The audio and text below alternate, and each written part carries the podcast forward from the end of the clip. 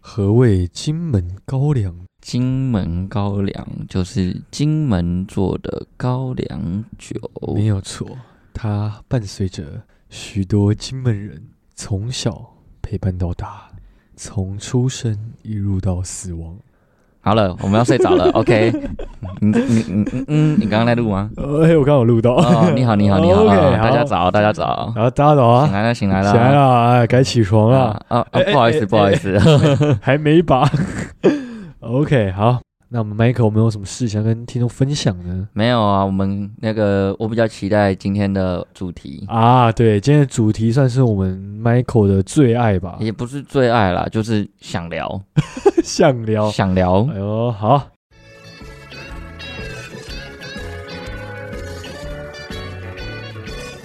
欢迎收听酒后心声， Drink and Talk，我是 Michael。我是 Daniel。那你就告诉大家今天的主题吧。我们今天的主题呢，就是五个关于金门高粱的都市传说。没有错，金门高粱应该是身为台湾人必须要知道的东西。有人不知道金门高粱，有人没喝过金门高粱吗？哎、其实没喝过，我觉得还可以。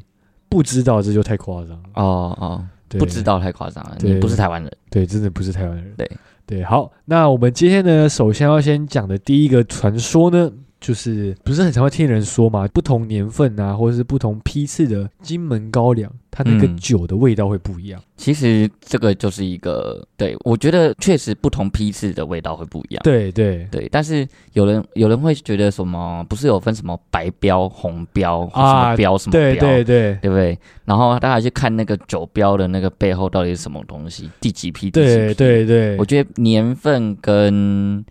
批次味道会不一样，对但是红标跟白标是 一样的。对哇，Michael 直接把后面的破梗掉了。哎，破梗了 吗？后面也要讲这个吗？哎呦，没有吧？啊，没关系啊，你既然你都讲到了，我们就一次来讲吧，我们就是没关系啊，就就就聊，就直接讲到两个传说了。对。对对，对，那金门那个不同年份味道会不一样的这件事情呢，其实像呃西方的威士忌啊，不都讲求味道一致嘛？嗯，就对它啊，每对一啊，年的年份味道不能差太多。嗯，但是因为金门高粱它是用固态发酵的方式去制作的，所以它那个味道就是非常复杂，就是很难去监控到完全一样。所以他们的标准呢，就是它只要在那个规格标准内的范围，它就 OK 这样。嗯，所以以因此就会造成不同年份跟批次往往风味都会不太一样。嗯所以就是其实之前会有人说，如果你真的很喜欢这一年的高粱，或是你很喜欢这一批的高粱，你最好把那一批全部买下来。哼，不然以后就不一样了。对，味以道后可能就就会一样不一样。对对对对，所以呢，这是这是有道理的。对。那我们的红标跟白标要不要请 Michael 来跟大家讲解呢？好，红标跟白标其实就只是产地之间的差异。嗯，对，啊，红标就是金门产，金门到地的，所以你在金门买到的高粱，都会是红色就的就会你的包标装签。就会是红色的。对对对，但如果你只是你是在台湾买到的，那你那个标签一定都是白色，它只是做一个简单的区别分对对对对，但是如果以量上面来说的话，红标确实会比较稀少一点，因为它只在金门才有，对你在台湾是买不到，除非就是你从金门进进来。对对对，对，但是因为这是一个原厂跟代理商的差别，应该说是物以稀为贵。物以稀为物以稀为 贵，对，对物以对稀为贵对。但是其实它的味道，就是如果是以同年份同批次来讲的话，它的味道是差不多的。而且它的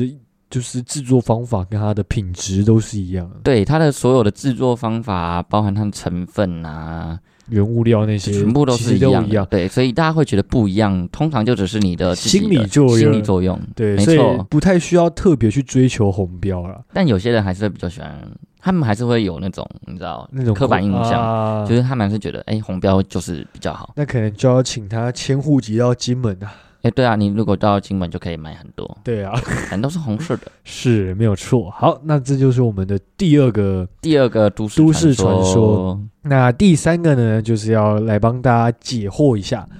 呃，大家知道我们金门高粱每年都会有三节配酒嘛？对，那往往呢，大家都会觉得说，诶，春节的节庆酒里面，其实它的味道各方面是比较好的，但这是真的是这样吗？其实不是。也不是，对，讲到这个之前呢，我现在讲简单讲一下三节配酒的一个一个历史。嗯，三节配酒呢，是在民国九十三年的时候，金门县政府为了感谢就是金门县乡亲的辛劳，毕竟常年都是处于在抗战的状态，那也是离岛，就是各方面比较不方便，所以为了想要给他们一点优惠、一点好处，所以呢，他们就特别请金门酒厂每年在春节、中秋节跟端午节这三个时刻，以优惠的价格配售给金门公民酒就。是比较便宜。对对对对对。那三节配酒呢，跟一般的金门高粱酒有什么样的差别呢？差别就差在三节配酒呢，它是采用半固态发酵的。之前有个黄金龙高粱酒，这就是一个比较早以前，现在已经停产的酒，它是半固态发酵，那加上小麦酿出来的独特小麦酒，那同时会结合固态发酵的白金龙高粱酒。哦，白金龙高粱酒这个必须讲一下，它算是金门高粱的旧集体，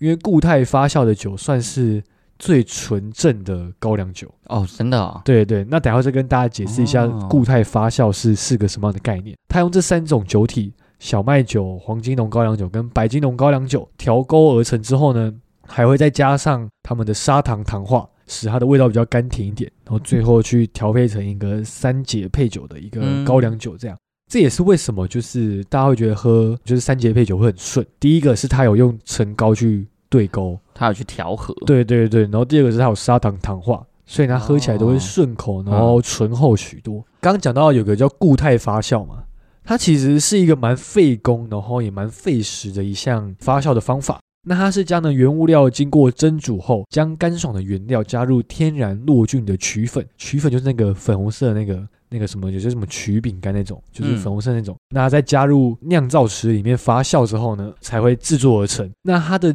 全程的酿造过程都需要靠人力去翻搅、去维护，然后去让它发酵这样。嗯，所以它整体很费时又很费力，也是因为这样的关系，所以现在你一般在超商或是在一般在市面上买到的高粱，都不是用固态发酵，哦，是都是哦用液态发酵，就是简单的水呀、然后加上高粱跟曲粉那些，然后直接放在桶子里面发酵，就不会像固态发酵这么的复杂这样。所以固态发酵的酒都会比较纯净一点。对对对，因为像液态发酵，它是不需要蒸煮嗯那，些原料，那它是直接加水，那再加入一般的曲粉，而且只是一般的、哦，然后即可就是让它入桶发酵这样。所以其实呃，如果你想买到固态发酵的高粱酒的话，你可以买白金高粱，哎，白金龙高粱酒，那就是哦用固态发酵的。但那个酒好像一般不太容易买到，好像要去公卖局或是去金门酒厂直接买才有白金龙，机而且应该会也买很到。贵吧？对，我记得价钱好像是两三倍左右。哦，对，那白金龙高粱酒是固态发酵嘛？那刚讲了一个嗯半固态发酵的黄金龙高粱酒，那个好像在民国九十几年的时候就停产，但那个价值又更高一点，因为它已经停产了。哦，好，那我们接下来要讲的就是我们的春节是不是真的有这么不一样？那你刚刚听下来，你觉得它有特别不一样吗？嗯，我觉得它其实是一样的东西，只是它的，因为我知道三节配酒它的酒精浓度不一样，好像是五十三度，嗯，好像不是五十八，因为一般大家在大家在外面看到是三十，八跟八五十八，对，，三八跟五八嘛，对可是三节配酒是五三，哎、就是所以大家会觉得喝起来比较没有这么的烈，比较顺口。我觉得一方面也是也因有为可能，你的它的那个酒精的浓度比较低，对对而且它有拿陈高来调和，还有所以加相相对的就比较嗯嗯，而且还有加小麦那些，所以它可能就会比较顺口跟醇对厚一点。对，那呃，刚刚这样听起来嘛，我们都没讲到特别讲到说春节它会有什么样特别的调法，嗯，那就代表说它其实这三个节气的特别的酒其实都是一一样样的原料，然后一样的制作方法。，对，所以其实是一样的东西。那这边其实酒厂有给一个解释啦，他说可能会有人觉得春节的酒比较好喝，是因为春节的酒酿造的时候是在冬天的时候。嗯，所以可能那时候天气比较冷，所以它的高粱啊、哦，那些可能会有一些差异，但这只是他们自己的推测啦。这个我想就见仁见智这样。所以我们要呈现点就是春节、端午、中秋这三种的三节配酒，其实呢是一样的，是一样的，没对有任何的差也异。没有比较特别，比较好喝。对，所以不用花太多的冤枉钱去是的买那个春节的节庆酒这样。是的，那接下来呢，我们要讲最后一个传说了，就是我们的陈高是不是我可以现在去超商买一瓶高粱，我拿回家放放个十年，它就变陈高了呢？十年就可以叫陈高吗？二十年， 二十年才叫陈高吧？它应该有一个定义吧。对对对，反正我我要说意思就是说，它可以越放越香醇嘛。嗯嗯嗯，对对反正就是对如果假设你现在买在 Seven 去买一瓶五十八度高粱，嘿，然后你放到你儿子出生，你儿子成年，当儿子结，婚当他，当他的成年礼， 对对，啊，会不会变成比较变成很甘醇、很好喝的嗯高粱酒呢？，对，其实是会的，呃其因为实是会的。它就是中式烈酒啊，像高粱、二锅头这种，它的酒精是可以透过酒液自体变化的。嗯为什么这样说呢？因为它并不像威士忌，一定要放在麦芽桶或者橡木桶里面，它才能够去发酵。嗯而高粱没有，你高粱其实自己放着呢，它就可以自己去发酵。说发酵吗？它可以自己去让它的酒精液体产生变化，嗯，所以这个这个说法是成立的。哦但是，呢，有个 but，就是要看你存放的品质你跟条嗯存放件的。环境吧，对对对，因为像如果你放在一种很潮湿的地方，那它可能早就发霉掉或是有异物入侵了，所以这样的话可能也不会越放越好喝。我自己建议的做法啊，如果你够有钱的话，你去买个小酒窖酒，窖，然后你放在里面，调对个适合的温度、适合的湿度，放个十年、二十年，其实它就它就会越放越好。它跟那个威士忌原桶的，在桶子里的对威对对士忌不一样，不是一样。对，对，所以呢，如果你有这个想法，把高粱放成陈高的话，那我建议你要去买一个酒窖。所以很多人会去囤高粱，你知道吗？哎，其实他们认为会涨，他们觉得会涨价，但是确实有一些年份、特定年份、特定的批次的，是真的会涨价。对对，但是这叫碰运气，对，就是因为你永远不知道说今年的梯次会不会是对对对，以到底后会不很会受世人喜爱。所以你也只能囤。对对对，因为其实那时候我有跟我爸讨论这个问题，他说他不会干这种事，我说为什么？他说因为其实你去金门，台湾比较没有，你去金门，然后那种卖高粱的店，它其实里面都有卖每一年的陈高。哦，就是那你想要哪个年份都买得到。对对对了，对，大概价钱是落在六百到一千多之间。嗯，那其实价钱也没有说贵到很离谱的情况下，如果你愿意花多花一点钱，你其实可以不用自己去把它放到层高，因哦，为你可能你把它放到层高的那个，你所消耗的那些费用跟精力跟人力，可能都远远不止你现在去买一个层高还要来的便宜这样。哦，不，毕竟它那边是产地，对对对，而且它那边量大嘛，除非你要拿来卖，嗯不，然一般是对嗯不建议这样啦。因为我我自己有一支，我自己有一支民国百年的高粱，嗯，也是金门，也是金门高粱，然后到今年是几年？一一一，哎，所以已经十一年了，它已经对装瓶十一年了，但是我一直都没有把它打开来喝，哦，但是我就是一直把它放在柜子里面，哎然后我就觉得想说，大家不是都说酒会越放越香吗？然后想说，好、啊，那我就放着，嗯看它会不会越放越香。等到我哪一天心情。情爽的时候，就把它打开来喝。但是我一直你要找不到这个机会，你知道吗？啊，我等你结婚那天啊，那可能也还久。哦我想说，哎，已经十一年嘞，那到底要放几年？我觉得可以再放哎、那因你为觉得要放几年？我觉得你可以把它当传家宝，你知道为什么吗？嗯，因为是民国百年，哦民，国对啦，民国还会有下个百年也不一定。嗯，就是因为毕竟它包装是百年的，对，哎，百年很有意义耶。对，百年民民国百年的纪念对纪念品，像我刚才知道他有讲，那时候民国百年的春节节庆酒，嗯，本来春节节庆酒价钱就比其一般他的高嘛，一般的高很多，然后就是民国一百年。我、那时候那个价钱是真的是洛阳纸贵来形容，哦就是非常的夸张的贵，嗯所以我觉得你可以放，好，我觉得那好，听你的，我当放，当传家宝。好，我放，对，我就就不结果喝，你哪个后代不争气，把它喝掉了。 没关系，那希望他觉得 好喝啊， 你也周你也周先你也公嘛老回来，你就搞它 拎掉，对，或是我觉得你可能之后有一件很有意义的事，你想要庆祝的时候也可以打开，哦，OK，但我觉得你可以不用把它全部喝完，可以留一点。啊，留一点，留一可是点打开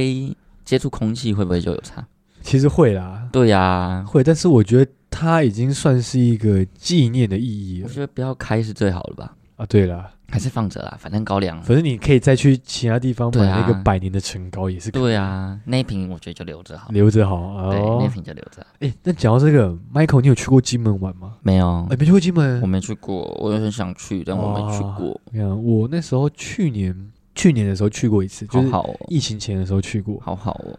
哎、真的不错、哎，真的哦。真的不错。而且我觉得，其实如果你身体够硬的话，你搭船去，其实整体的费用不算高。你是搭飞机吗？还是搭搭船？飞机，因为我跟我家人去，哦啊，搭飞机机票很贵吧？呃贵哎一贵，千多、两千，一千多一千多，一千多其实也还好啊，就跟你搭高铁差不多，但你来回就两千多，快三千。就啊跟你搭高铁差不多啊。对，但是你搭船，你来回大概一千五啊，一千哦，五就是一般的1600价格啊，对对就对是在以台湾本岛来说，就是高铁跟火车，对的概念这样。嗯，而且，但是我觉得搭船有个点不错，是因为它都是凌晨的，晚上九点十点的哦就航是班，你晚上船去，然后你就在床上船上睡一觉，然后隔对对天白天就到因为了。它那个票都是卖有床那种卧铺的票，嗯嗯嗯，所以其实我觉得，如果你睡眠品质是 OK 的话，其实你这样子也不错，你等于又省了一天的旅馆住宿这样。对，反正都是要去，对，因为像我今年暑假本来我想跟我女朋友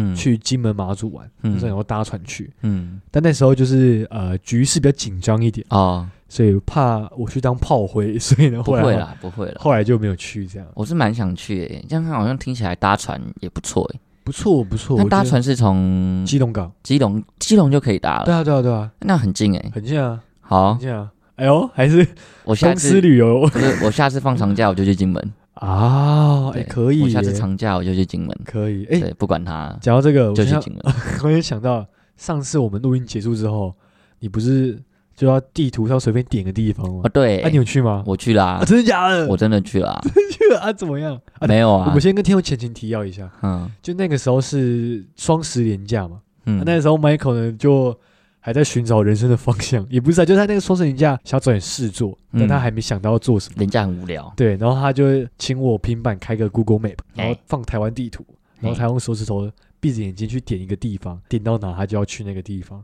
然后呢，他就点到台中，他位在台中的，就那个武林农场附近，，对对对，五龙场跟雪霸还有泰鲁格国家公园的交交界口那个位置，对，对对，鸟不生蛋的地方。对，然后他就说他哦，那他廉假要去哪里？那你去玩的心得是没有啊，我就只是想说就去山上晃一圈嘛。然后就嗯去一个合欢山呐、然后就去个去那个那个什么，那边有一个温泉叫什么，我忘记古了。关温泉古关温泉，对，哦然后就去古关温泉，就晃个一圈，泡个温泉，然后就就就下来了。所以其实啊？你没有住那里哦？我没有住那，我住我朋友家，哦，对我住太平，我朋友家，哦，对，，想说因为在外面住也是花一笔不小的钱，嗯，对我自己一个人嘛，就好好省一点，跟我朋友挤一下，两个人就睡、啊睡他家，哇哦，这样感觉也是一个有点类似背包客的体验。对，就背包客啊。哦，对哇哦，你看下下次长假再搓一次，再戳一次，再哎戳一次可以哦，那我也要戳一次。，对，再搓一次。哎其实看你我知道去哪，我一直有个计划，嗯这，边也可以跟听众分享一下。就是我这有个计划，就是今年暑假，我本来想说那时候那阵子很迷钓虾，嗯，然后我那时候就有个想法，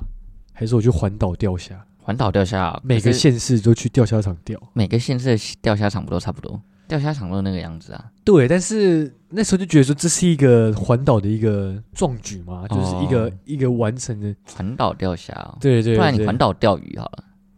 钓鱼啊，你就每个港口那钓一下，钓一下。但是我好像哦，但是钓鱼就比较麻烦，是你要自己带钓竿那些。哦，好了，对也是啦，但是因为后来这个计划呢，就在各种原因之下胎死腹中。 可惜看一下明年有没有机会可以去完成，没事啊，就环岛的方法百百种啊，对不对？啊，我徒步环岛还可以啊，对不对行，啊，行哦，下次再 一起。对，好，那我这边跟大家做个总整理一下，我们今天所讲的东西呢，第一个传说就是不同年份跟不同批次的金门高粱酒味道是真的会不一样的，因为它的味道是比较复杂难以控制，所以呢，他们的标准就是只要有在标准值范围内，其实就 OK。嗯，那再来就是三节配酒的春节庆酒，真的有比较好吗？其实没有的。他们的三节配酒呢，端午、中秋、春节，其实酿造的方式跟原料，还有最后制成的成果，其实都是一模一样。再来呢，还有我们的红标跟白标，本岛跟金门地区的高粱有没有差别呢？其实也是没有差别的，就都是一模一样的东西。那大家可能有这个错觉呢，就是物以稀为贵嘛。因为毕竟金门产的红标高粱相对数量比较少，所以可能就造成大家有一个错觉，就是诶，红标的高粱好像会比较好喝，但其实是没有的。好，那就相信我们听众呢，今天算是有了解我们高粱的整个介绍以及一些冷知识的分享。那希望大家会喜欢。那同时呢，我们的 FB 跟 IG 也已经开通我们的官方账号了，那可以请大家多多的去追踪，帮我们按赞。那链接呢，在我们每一集的简介底下都会有，或是点我们的节目介绍里面也会有我们的链接。那我希望给大家可以多多支持我们。那如果有人呢想要听我们聊什么主题的话呢，也可以私讯我们的 FB、IG，或是呢我们的 Apple Podcast 都可以。只要我们觉得我们可行可以做的呢，我们就会制作出来给大家收听。这样，那就希望大家会喜欢我们的节目。那我是主持人 Daniel，我是我 Michael，们就下次再跟大家相见喽，拜拜拜拜